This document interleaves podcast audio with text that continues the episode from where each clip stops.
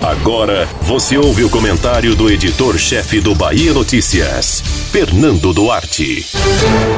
Não é culpa do Senado que um de seus membros, Chico Rodrigues, do DEI de Roraima, tenha sido flagrado com mais de 30 mil reais nas partes íntimas.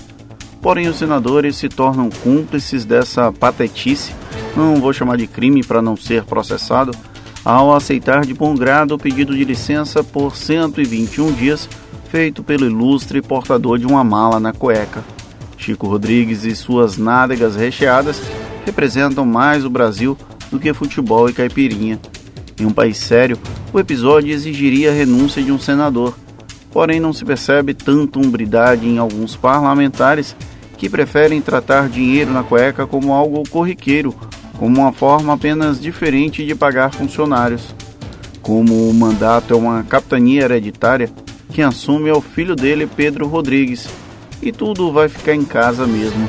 Afinal, o herdeiro terá o papel de defender o legado constrangedor do pai, já que o Conselho de Ética não tem qualquer previsão de votar o afastamento definitivo de mais essa mácula na já conturbada história do Senado.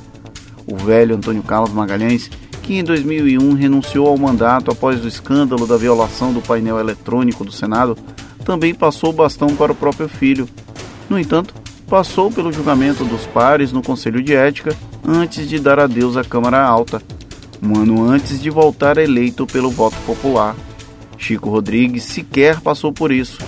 Parte dos senadores silenciou diante do ultraje e o órgão que poderia puni-lo, e do qual, ironicamente, ele era membro, está de licença até o próximo ano. Ou seja, a comparação entre a CM e Chico, que seria natural, é bem imprópria.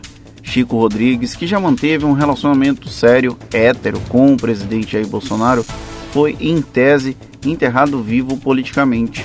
Isso contando com enorme chance de, passados os 121 dias de licença, a população esquecer o constrangimento que foi encontrar 250 reais muito bem escondidos em um lugar que a Polícia Federal não conseguiu descrever sem ampliar a sensação de vergonha alheia.